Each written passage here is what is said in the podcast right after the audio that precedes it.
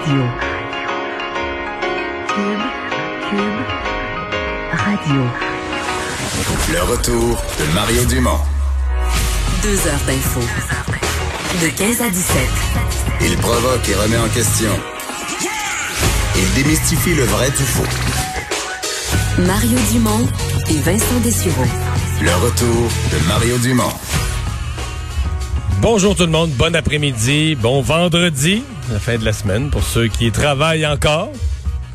Peut-être le dernier vendredi sans travailler pour d'autres qui recommencent avec la reprise de certains secteurs de l'économie euh, lundi matin. Bonjour Vincent. Bonjour. Je sais pas si c'est comme les va- je pense que c'est pas comme les vacances hein, où tu dis ah, le travail revient, mais là probablement ceux qui travaillent doivent avoir quand même hâte de reprendre. là. Oui, oui, c'est bien possible. Alors, euh, ben oui, reprendre, mais euh, dans des journées, on devait espérer au- du côté du gouvernement euh, vivre des journées où le nombre de cas allait, allait aller en diminuant. Et c'est pas le portrait qu'on a aujourd'hui. Les chiffres sont infiniment compliqués. Tout le monde s'ostine sur la méthode.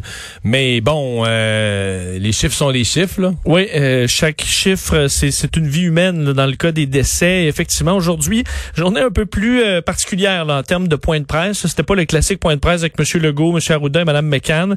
Euh, on savait qu'ils prenaient une pause, mais aujourd'hui, c'était un seul point de presse qui était prévu originalement à 11 heures, mais qui a été déplacé à 13 heures de M. Arruda et euh, son adjoint, Dr. Yves Jalbert, euh, qui euh, était donc là pour présenter le nouveau plan de dépistage massif au Québec. Je vais vous l'expliquer dans quelques instants, mais, Mais parce que euh, normalement, je, je pensais qu'il allait faire comme M. Legault, donner simplement le bilan au début. Là.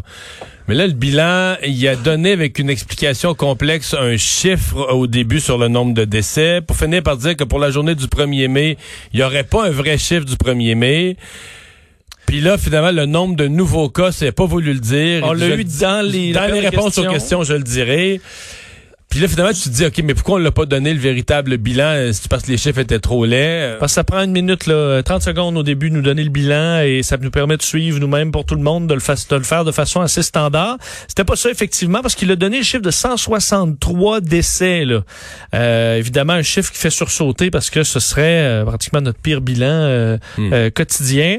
Mais il explique que c'est en raison de la fin du mois, là, on a donc euh, des, euh, des données qu'on appelle, on dit à chaque fin de mois, on va nous donner des données validées pour le mois et que donc on ajoute là-dedans des décès qui proviennent du même du début du mois dans d'avril. un cas oublié du 3 avril, mais tout ça. Mais pour le reste, pour l'essentiel, ce sont des cas là depuis mettons le 25 avril ou à peu près là, les dont la dernière semaine.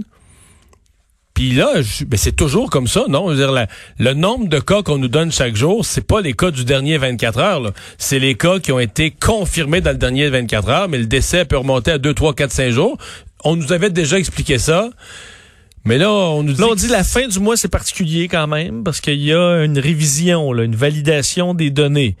Euh, il faut pas interpréter ça comme vraiment euh, une augmentation drastique, alors que dans les moyennes, on est toujours autour de c'est parce que 85 t'as- décès. ça non plus, ça tire. Ben, parce qu'il y a, dans les neuf derniers jours, il y a eu 900 cas. Moi, ça m'arrive, j'arrive à 100 cas par jour et non pas 85, mais peu importe. Tu tu peux pas annoncer 133 décès, puis essayer de le, 163 décès, pardon, puis essayer de le minimiser en disant, ben là, parce qu'il y en a, il y en a qui datent du 25, du 24, du 26. J'ai pas aimé ça, mais je peux te dire une chose. La, la, la- la messe quotidienne du docteur Arruda et de M. Legault, j'ai juste mentionné sur Twitter la règle de 3, que 163, c'est un gros, c'est beaucoup de décès, puis que ça nous placerait, par exemple, euh, si tu le fais la règle de 3, ça nous place dans ce qui ont été les pires journées de l'Espagne et de l'Italie. Donc des pays qui ont connu des, des- des périodes difficiles, puis qui ont présenté des gros chiffres. Puis probablement que dans les, si tu prends la pire journée, je pense en Espagne, c'était 960. Probablement qu'il y avait du backlog aujourd'hui. Cette journée-là en Espagne, la journée qu'ils ont publié 960, qui était leur pire journée, il y avait probablement quelques cas qui dataient de 3-4 jours aussi. Et sur les réseaux sociaux, c'est interdit de dire ça. C'est interdit de dire quoi que ce soit qui pourrait laisser entendre qu'au Québec, ça va pas bien. Là. Euh, des gens très critiques face à tes, euh, il faut tes pas petits rien, commentaires. faut pas, non. Parce que le le- docteur Arruda l'a expliqué, là, c'est pas des vrais morts. Là. Oui, mais c'est des, des- vrais décès. Mais non, c'est mais c'est ça que les gens nous répondent. C'est- Docteur Arruda l'a expliqué, là, que c'est des, des morts répartis partout dans le mois, puis ça veut rien dire. là. Parce que, euh, je- admettons qu'on pourrait nous dire, OK, ben les décès, c'est sûr que les gens décèdent euh, souvent, euh, même de quelques semaines après avoir contracté la maladie, là, ou du moins plusieurs jours. Alors, on va regarder les cas. Les nouveaux cas. Mais les nouveaux cas, et ça a été long avant qu'on nous le dise, c'est venu vraiment loin dans le point de presse, en fait, dans la période de questions, 1110 cas. Ce qui est une des pires journées aussi. Oui, absolument. T'es- écoute, euh, généralement, on était dans les 800. Est-ce qu'il y a une augmentation de 800. explication méthodologique ou euh, j'ai pas ou- entendu euh, l'explica- l'explication. Donc, c'est une grosse journée en termes de cas. Euh, hospitalisation plus 34. Donc, on a 1700 hospitalisations. Soins intensifs euh, plus 4. Euh, par contre, on nous avise, parce que là, dans tout ce, ce point de presse, ce qu'on voulait nous expliquer, c'est le plan de dépistage massif du, lui est du important. Québec. Très important. D'ailleurs, ce qui, ce qui a amené M. Arruda à nous avertir que euh, les chiffres vont monter. Parce que plus on fait de tests, ben, plus on va en trouver et que le nombre de cas par jour risque de bondir la semaine prochaine et qu'il faudra pas interpréter ça comme étant un échec du déconfinement. Euh, alors, il était, vous, bon, euh, je vous le disais avec monsieur, avec Dr Yves Jalbert, qui nous ont présenté cette augmentation euh, massive du nombre de tests. D'ailleurs, je vous fais entendre un extrait du Dr Arruda là-dessus. Maintenant, pour accompagner des confinements graduels, on met en place un nouveau plan de diagnostic très agressif qui a débuté ce matin à Montréal, notamment euh, sur la, euh, la partie nord-est de Montréal. On va beaucoup augmenter la quantité de tests qui est effectuée chaque jour. On va monter la puissance à partir d'aujourd'hui. Puis on a un objectif de faire 14 000 tests d'ici euh, à la fin de la semaine prochaine et de maintenir ce flot-là au courant des prochaines semaines. Alors, 15 14 000 tests par jour. Présentement, on est autour de 6 000. Euh, on va on va diviser cette nouvelle capacité de tests-là en trois, disons, euh, euh, trois groupes. 7 000 tests pour le milieu de la santé. Là. Alors, tout ce qui touche les gens dans les hôpitaux, les CHSLD, tester le personnel, tester les patients. 6 000 tests pour la population en général, mais qui a des symptômes. Et un 1000 tests supplémentaires par jour pour les éclosions. Donc, s'il y a une, une éclosion dans un milieu de travail, dans une communauté, on a 1000 tests par jour pour C'est tester surtout ça qui est important, là, cette capacité-là. C'est vraiment la capacité, disons, d'éteindre des feux, là, que ce Et, 1000 et- j'espère qu'on aura. Ce qui reste pour moi une petite question, c'est on soit capable de faire les tests, est-ce qu'on soit capable d'avoir rapidement les résultats? Parce que le but, le but du test, c'est pas de c'est pas d'aller se recoucher en disant je fais le bien, j'ai eu un test. Le but du test, c'est de prendre des décisions, de dire est-ce qu'il faut retirer? Euh, ce matin, j'en parlais avec le docteur Carl Weiss.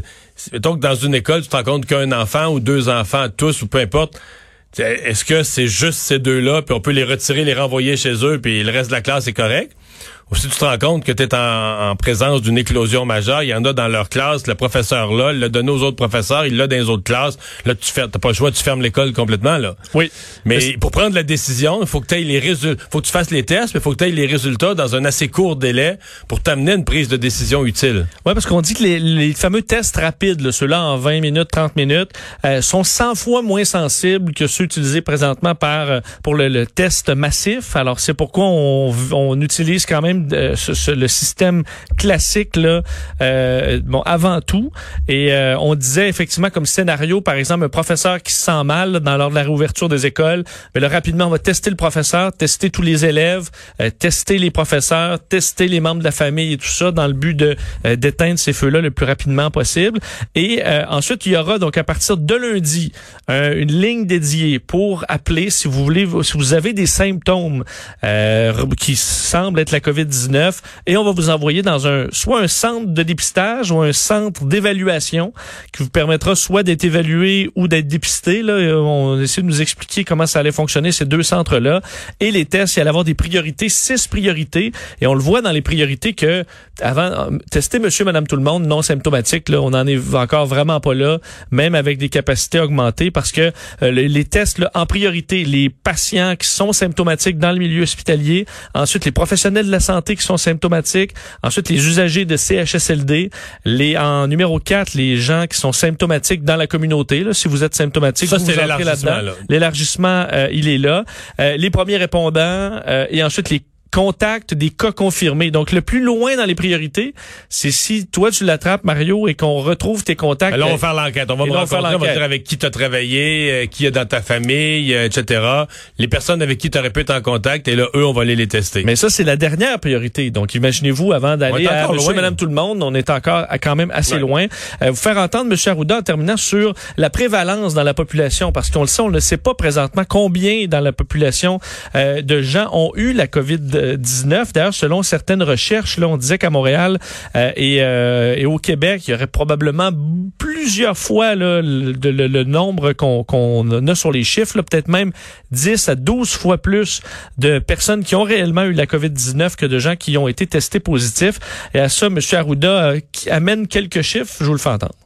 Mais on pense que la prévalence au Québec, là, est à peu près autour de 3% maximum. Hein. Euh, il y en a, on parlait à un moment donné de 10, etc. Mais quand on regarde les autres pays, les études sérobiologiques qui ont été faites ailleurs, plus avancées, on pense plus qu'on est autour de 3, maximum 5% Bon, alors 3, maximum 5% dépendamment d'où on se trouve au Québec.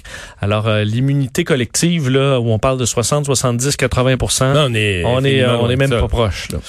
Ouais. Euh, parlons maintenant de Monsieur euh, Trudeau, euh, qui lui, mais là, il se passe quelque chose d'un peu particulier en passant, parce que tous les médias du Canada ont comme une espèce d'entente avec les avec les gouvernements pour dire, ben regarde, là, y on présente vos points de presse en direct parce qu'ils sont ils sont importants. Le public a besoin d'être informé, rassuré, de comprendre les décisions. Mais là, c'est comme si Monsieur Trudeau, lui là, il prend le il prend son point de presse pour de la COVID, puis là, ben aujourd'hui fait une autre annonce gouvernementale, euh, fait parler des députés, des ministres, toutes sortes de monde. C'est comme si euh, il prend les ondes là, il a, a, le droit aux ondes, il prend les ondes, puis il parle pas de la Covid. En fait, dans ses réponses aux questions des journalistes, il y en a eu quelques-unes sur la crise, mais son annonce portait sur complètement autre chose, les armes à feu. Oui, c'était sur les armes à feu à presque 100% Effectivement, on a parlé un peu de la Covid dans les, la période de questions, mais pas répondre, donner de réponse euh, qui là, les députés, les ministres racontaient leur vie. Christopher Freeland, son, enfant, son enfance avec son père qui chassait l'ours euh, pour les pour protéger sa famille.